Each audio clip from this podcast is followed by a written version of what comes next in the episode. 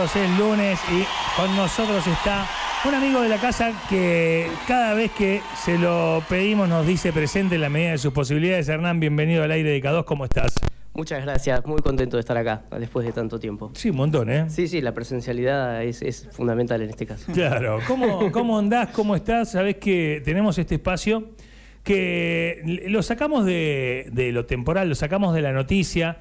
Eh, no estás acá para hablar de una exposición, de un evento puntual, de algo que estés haciendo, sino que eh, sencillamente estás acá porque estás siendo. Eh, y, de alguna manera es desde donde nos gusta enfocar estas entrevistas de lunes que tienen que ver con, con la actividad, tienen que ver con el contar historias que a nuestro criterio pueden ser inspiradoras. Así que bienvenido. Y primero saber de, qué, es de tu vida, ¿no? Eh, en este último año y medio, dos de pandemia, ¿cómo, cómo, cómo estás vos y cómo, cómo afecta el mundo del arte? Bueno, ya estar siendo, que lo dijiste y me golpeó en la cabeza bastante, ya es bastante, es una buena noticia para todos y todas las personas que están que estamos todavía en este, en este planeta. Así que eso es, es interesante. cómo es ser artista en el medio de una pandemia donde claramente estamos en la lista de los no esenciales, es, es, no por, eh, o sea, en general, ¿no? Se entiende que es lo más fácil de postergar y lo que puede esperar. Es complejo para, por, por la subsistencia y es complejo también por las necesidades, los impulsos y el ritmo que nosotros llevábamos como, como artistas y productores, como el sistema comunicacional que tenemos, como nuestros proyectos y nuestros deseos de vida. Eso hay que resolverlo dentro de cada psiquis entendemos que, el, o yo entiendo por lo menos que, que esta pandemia hay que, hay que hacerla así, digamos, con aislamiento y todo eso, todo lo entiendo, pero a la hora de estar en mi taller, muchas veces me pongo a pintar y digo, ¿y qué voy a hacer con la pintura esta? ¿Para dónde es? y queda ahí, quedan amontonadas. Bueno, pinto una, un cuadro por mes, no uno cada 15 días, mejor. Claro. Es como uno empieza a desinflarse en lo individual, o sea, pensando es, ¿y para qué? pero eso es un pensamiento súper posmoderno también, medio... Y bueno, hay que todo el día eh, luchar contra ese pensamiento. Está, lleno de humanidad. Eh, ¿no? E, ese pensamiento, porque también es como que uno pone al artista a veces en un lugar de que no es humano, entonces es como no, no, no, no le va a atravesar este eh, ¿Y para qué te comer ocho media luna sentado acá y a mirar el partido Arsenal Defensa y Justicia? Claro. ¿Y, cuál es el de, cuál es la camiseta Defensa y Justicia? en los primeros 45 minutos me lo pregunto. Exactamente. pero bueno, pero ¿cuál será cuál? ¿Cuál? Es un buen desafío. Pero, me quedo igual porque antes de ponerme a pintar pero que que bien combinaron el verde con el amarillo. Estos tipos saben de arte y ahí me engancho de nuevo. Totalmente. Vos te enganchás, decís quién es este hombre, es Hernán Ricaldoni no tenés por qué saberlo, no te sientas mal, siempre nosotros al arte, a los artistas, a la pintura, intentamos acercarlo. Nació en el año 75, ganó varios premios como pintor, Premio Nacional de la Pintura de la Ciudad de Azul, Premio Interprovincial de Pintura de Dorrego, Segundo Premio Nacional de Desarrollo, menciones en el Salón Nacional Félix de Amador en Luján. Realizó más de 20 exposiciones individuales en países como Austria, Italia, Inglaterra, Estados Unidos, Ecuador, Argentina.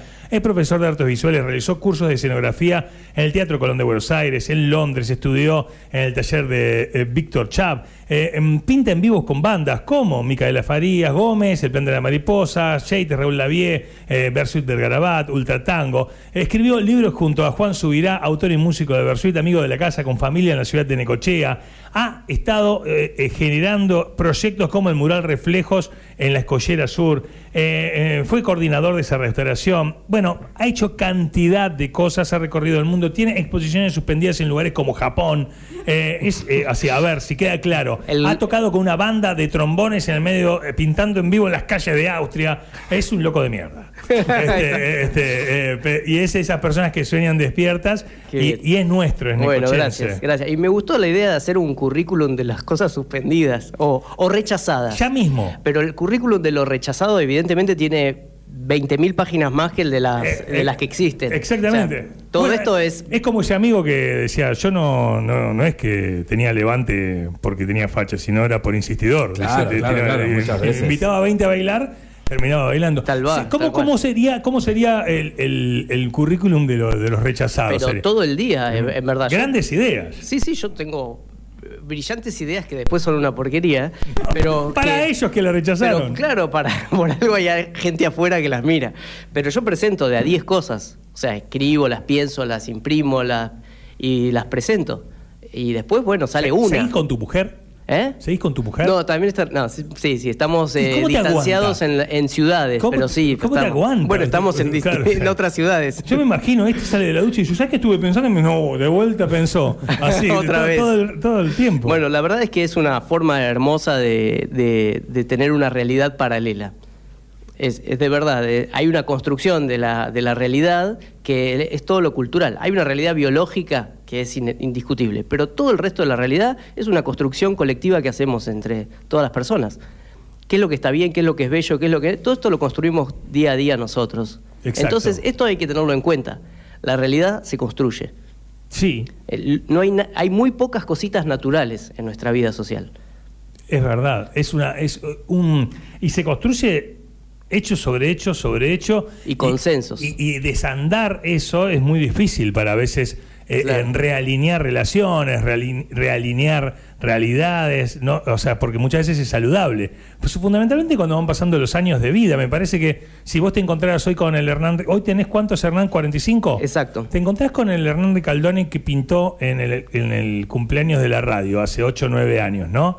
Con, con 36 años. ¿Qué le digo? Sí. Y le digo, agradecerle a ese muchacho que te llamó, que te abrió una puerta gigante. No. Y sí, ahí empecé a pintar con rock, en verdad. Siempre yo pintaba con tango, jazz y todas esas cosas. Claro. Pero no, de verdad, eh, que- pero esa, esa inocencia... y Ahorrá, esa- que en un momento va a haber un, un- en Una un- pandemia. no hay exposiciones en todo el mundo. O sea, claro. eh, a ver, a ver si queda claro, para encuadrar, porque también nos pasa este momento que nos encontramos con Hernán. Hernán arma exposiciones en Austria, va, eh, eh, vende cuadros a gente que compra obras de arte y, y después viene y pinta acá y vive acá y, y- y- Pensaba hoy cuando Hernán decía que él no es declarado esencial, que tiene doble impacto esta pandemia para un artista. Primero, que no son considerados esenciales. Y segundo, que sí o sí necesitas presencialidad para hacer lo que haces. Exacto. Sí, sí, O sí, sea, hay por, mucho... por internet lo podés hacer, pero yo no creo que alguien vaya, por ejemplo, a comprar un, un cuadro, o debe pasar poco, que pueda chequear a través de una página. No sé si sucede Y o es no. complejo, es como... Que no sí. pueda ver la textura, que no pueda ver... Y, eh, el- y hay otro impacto, es como que te empiece eh, o, se- o comprar un auto a través de internet. Claro. Mínimo le decís al tipo, che, ¿para qué quiero ir a verlo? Claro. Me encantó el auto de acá, pero lo voy a ir a Quiero ver. ver como en la butaca, sentarme... Hay, hay una forma vivencial y hay otra parte que tiene que ver con, con la experiencia del artista y el vínculo que uno tiene con el posible comprador. Porque uno no, no es que compra, salvo que sea lo compre como mueble, pero si uno muchas veces compra la trayectoria del artista, porque va a convivir en la casa de esa persona. Entonces, hay mucha otra Sí, cosa lo- tácita que hay que... de- Lo que te pasa viendo los cuadros en una exposición es único, incomparable, irrepetible y es ese instante. O sea, yo quizás iba mañana a la misma exposición y, y o compraba otro cuadro o no compraba ninguno. Y Exacto. lo compré justo porque se alineó. O sea. No, no es eh, presencial, es meramente presencial. Y, Sí, sí, salvo que sea como una cosa así de inversión financiera, que yo ah, me voy a comprar un cuadro de este tipo famoso. Apuesto a Ricaldoni a ver si... o a otro, por digamos, porque sé que va a valer porque se está por morir o alguna cosa así, entonces empezamos a... ah, Es otro juego. Pero el de los artistas, que estamos vivos, que estamos luchando y que estamos viviendo de esto, sí o sí necesita de todo esa... de ese- Escucharte, le, le- explicás, por ejemplo, si yo fuese una- a una mm, exposición, ¿puedo preguntarte por qué pintaste lo que pintaste o no? ¿O no se utiliza? Eh, cada uno hace lo que puede y lo que quiere con, con- con- con ese- esos encuentros. Eh, para mí el, el arte es comunicación y hay que acercarlo lo más posible a, a la mayor cantidad de gente posible. Por ende, eh, yo soy muy receptivo ante las Claro. preguntas de las personas. Pero eso depende de cada artista. A mí me encanta que me, que me pregunten y después veo cómo salgo de ahí, si no quiero explicarte lo que no quiero explicarte. O sea, el indio puede, dice que claramente el, el arte no se explica, que se siente, se vive, y me parece totalmente válido. Pero yo no, no me atrevo a tirarle una barrera así a alguien que viene con humildad a preguntarte, che, ¿qué, qué es esto? Sí, sí. Sí, O sea, sí, no y con no me da ino- la y- cara. Y, y con inocencia, quizás. O ignorancia, ¿no? Claro, alguien dice, bueno, inocentemente te dice, che, ¿qué, qué, qué estás plasmando acá? Y, y bueno, este, es, es parte de, de- ¿no? de, de- de ese trajinar que tiene que ver en vos relacionarte Claro, con. no saber, ya viste que da cierta vergüenza. Claro que sí. romper ese hielo y preguntar es un acto de valentía tremenda. Y O sea, si un alguien te lo- rechazo, me muero. Si haces un rechazo, es un plantón. Es que te pasa un montón de veces. Che, tal, cuando sos pibe, ¿viste? Cuando haces una pregunta que después te, con la vida decís qué, qué inocente era y te miran y te hicieron vacío, es horrible. No recuperar- recuperarte emocionalmente de un momento así, algo así te puede configurar para el resto de tu vida. Es que Tal cual. Creo que en algún momento lo charlamos con Hernán respecto al, al arte, de cómo el arte se ubica solo o alguien lo ubicó en un lugar casi inalcanzable para algunas personas.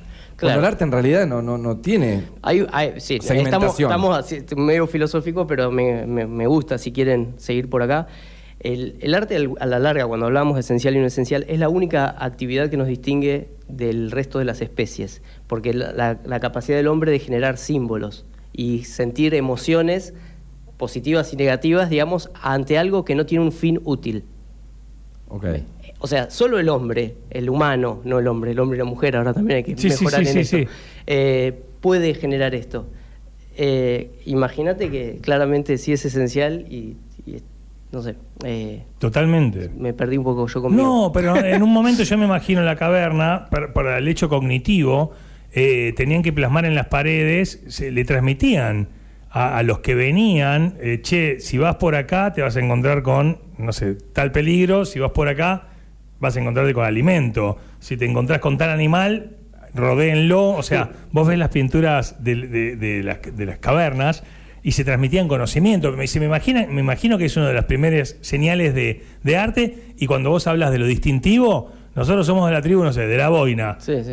Y si vos tenés esta marca, te identificaba de cuáles somos nosotros y cuáles son los otros. Te identifica como sociedad. Exacto. Y, y como persona también, porque uno eh, está con las emociones y lleno de inseguridades. Por ejemplo, y escuchás esa canción que te hizo clic, con lo que vos decías de que si lo miro un día y no lo digo, no lo miro el otro día al cuadro.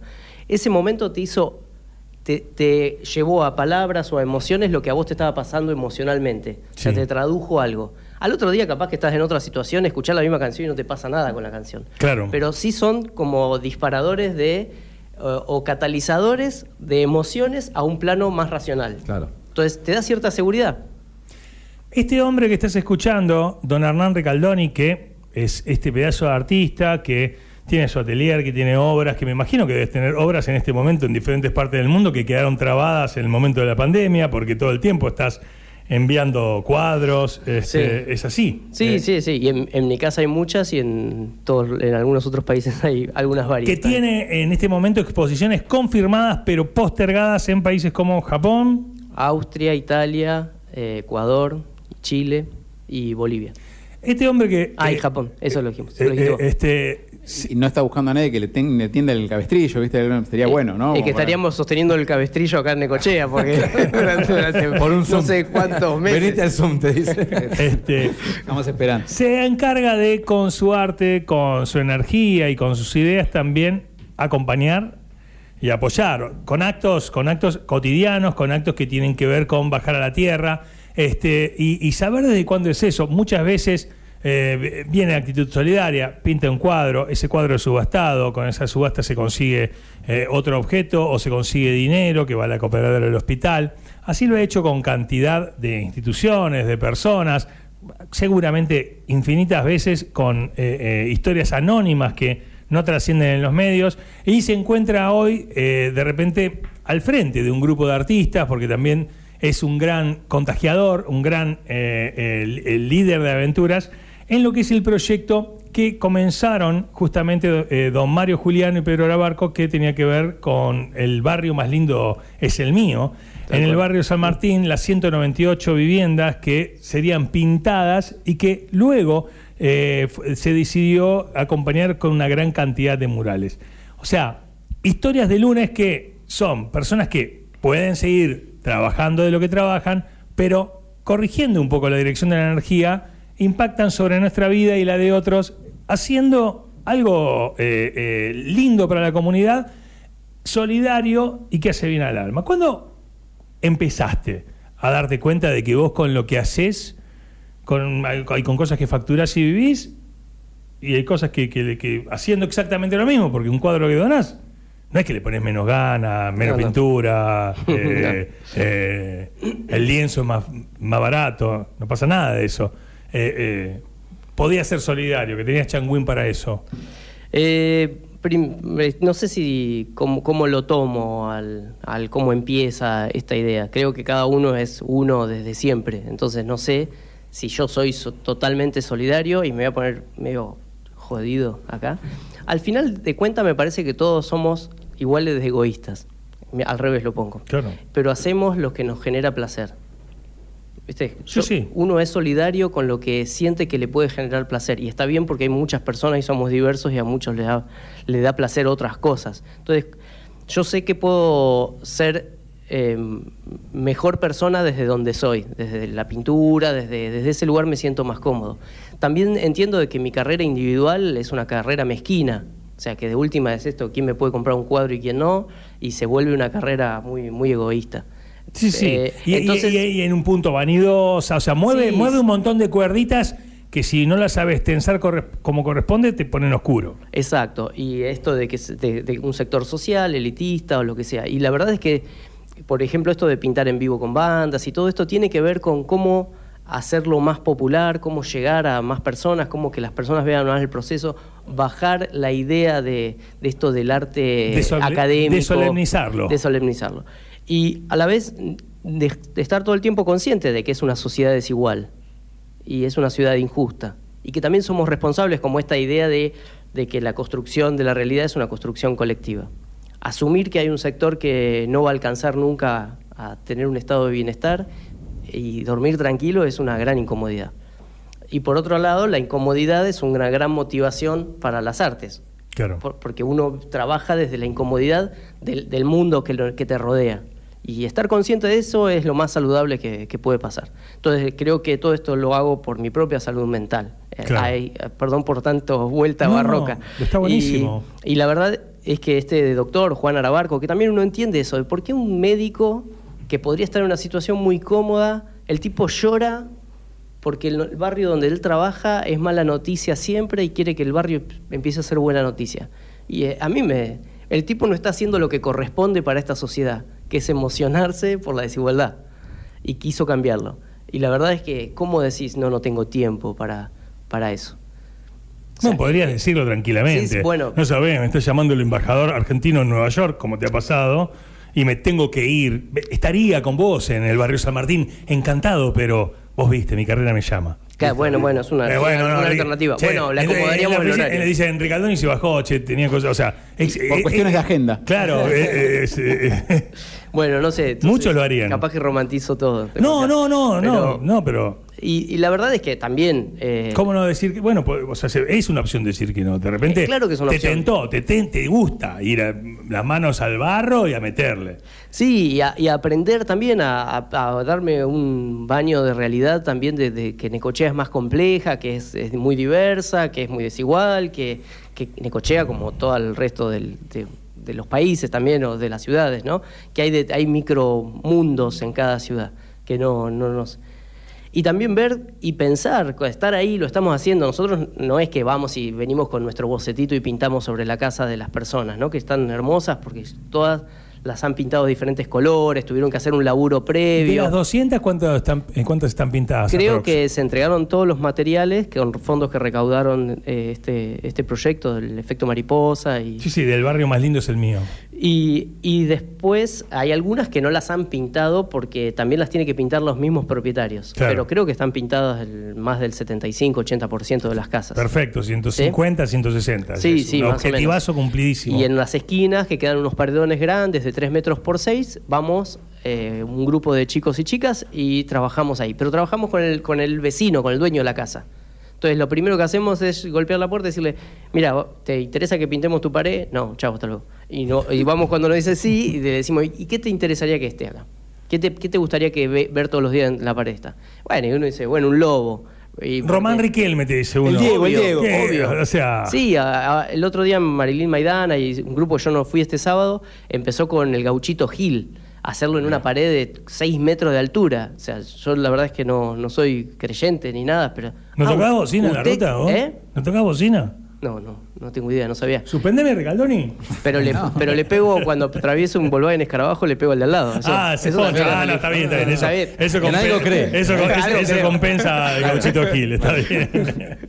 no sé, no, no sé, capaz que tendría que leer un poco No, más. qué sé está yo. bien, está bien. Y bueno, pintó el gauchito Gil. Bueno, y así, y pintó el. Bueno, y así las personas nos piden. Y la verdad es que cada vez van pidiendo más personas y, y cada vez los temas más sensibles. Y la idea es eso, no caer nosotros como los pintores. Y, y también se van abriendo otras posibilidades. Por ejemplo, nos mo- morimos de calor nosotros ahí. Y nos damos cuenta que no hay árboles en, la, en el barrio. Claro. Y entonces, bueno, ya le hablamos a los de Ciudad Frutal, ¿por qué no hacemos una forma de plantar árboles en las veredas? Claro. Y, y mejor que si son de fruta, qué sé yo, empezás Sí, sí, así. haces un recurso Y- alimenticio también, y claro. Totalmente. decir, bueno, ¿y por qué no eh, también? y los- hay mucha gente en la, está en la, en la vereda, conviven mucho en la vereda. ¿Y los había- vecinos están copados del barrio San Martín? Genial, genial. Todos se dicen, les traigo agua para el mate, les traigo esto, les traigo facturas, nos regalan cosas, están alucinados. Están, o sea, alucinados. O sea, están contentos de que estemos ahí. Claro. digamos. Y, y después uno se pregunta, ¿qué, ¿cuánto modificamos esto? Y bueno, desde lo material supongo que no estamos modificando mucho, pero desde lo que hablábamos de lo simbólico, quizás sí, desde lo simbólico, que es el Claro, rol del arte. totalmente. O sea, es esto de sentirse valorado, de sentirse con potencia para cambiar cosas y para modificar, que es lo que uno puede transmitir. No acostumbrarse y no resignarse a, lo malo que a uno le toca, digamos. A- y a todos nos toca algo malo. Claro que sí. Y- y no sí, resignar. vos, te- vos te podrías quedar en, en tu casa rezongando y, y que, que está trabado todo tu trabajo, que tenías un montón de, de negocios por cerrar o lugares donde Claro, ir la a solidaridad mostrarte. no viene por la abundancia, digamos, en este caso. ¿no? claro. No, no, me sobra tiempo porque vendí. Este, No, no, no, no. Me vendí un cuadro 3 en- millones de dólares, entonces en ahora quiero ir a pintar. Claro, en un contexto este, complicado, más aún que en otros años, me Claro. parece. No, sale creo este que, proyecto que no- también, ¿no? nos, sal- nos salvamos así en conjunto con la gente. Cada uno va con sus miserias también y las expones, o sea, sus miserias emocionales y, y tal. Y sí, claramente cada vez que voy salgo más energizado y fortalecido. A eso me refería de que sí, la solidaridad funciona cuando también te, te enriquece a vos en ese, en ese punto. Sentís que, que- que en verdad sos útil en una sociedad. Claro. O sea, no que le estás dando la- una sobra. Eh, yo me acuerdo cuando nos conocimos, e- eras como es más saltimbanqui, no estabas tanto en Neco, eras como que. Es más, creo Hay una pandemia. Bueno, pero no, no, no, pero, que, pero igualmente antes de la pandemia como que te instalaste más en, en- en- tuviste más tiempos de estar en Neco y eso. ¿Cómo, cómo, cómo, cómo sentís Necochea como, como fuente energética para vos emitir hacia todos lados? O sea, para podrías tener, podrías estar viviendo en otra parte del mundo. Este, podría ser, no te digo Tokio, Tandil. Eh, ¿Y cómo, cómo, cómo, cómo ves Necochea? ¿Cómo la sentís? Eh, claramente como cuando como estaba hoy bien inmerso en la ciudad, eh, tengo mis momentos de amor y mis momentos de odio en la misma ciudad, ¿no? De, de frustración y de, y de emoción, y la sigo eligiendo, pero eso es lo que la hace compleja también en la ciudad. Sí siento que, que somos una sociedad difícil, que, Sí que que somos eh, diversos y muy complejos, y, pero también es, es tierra fértil en esos términos.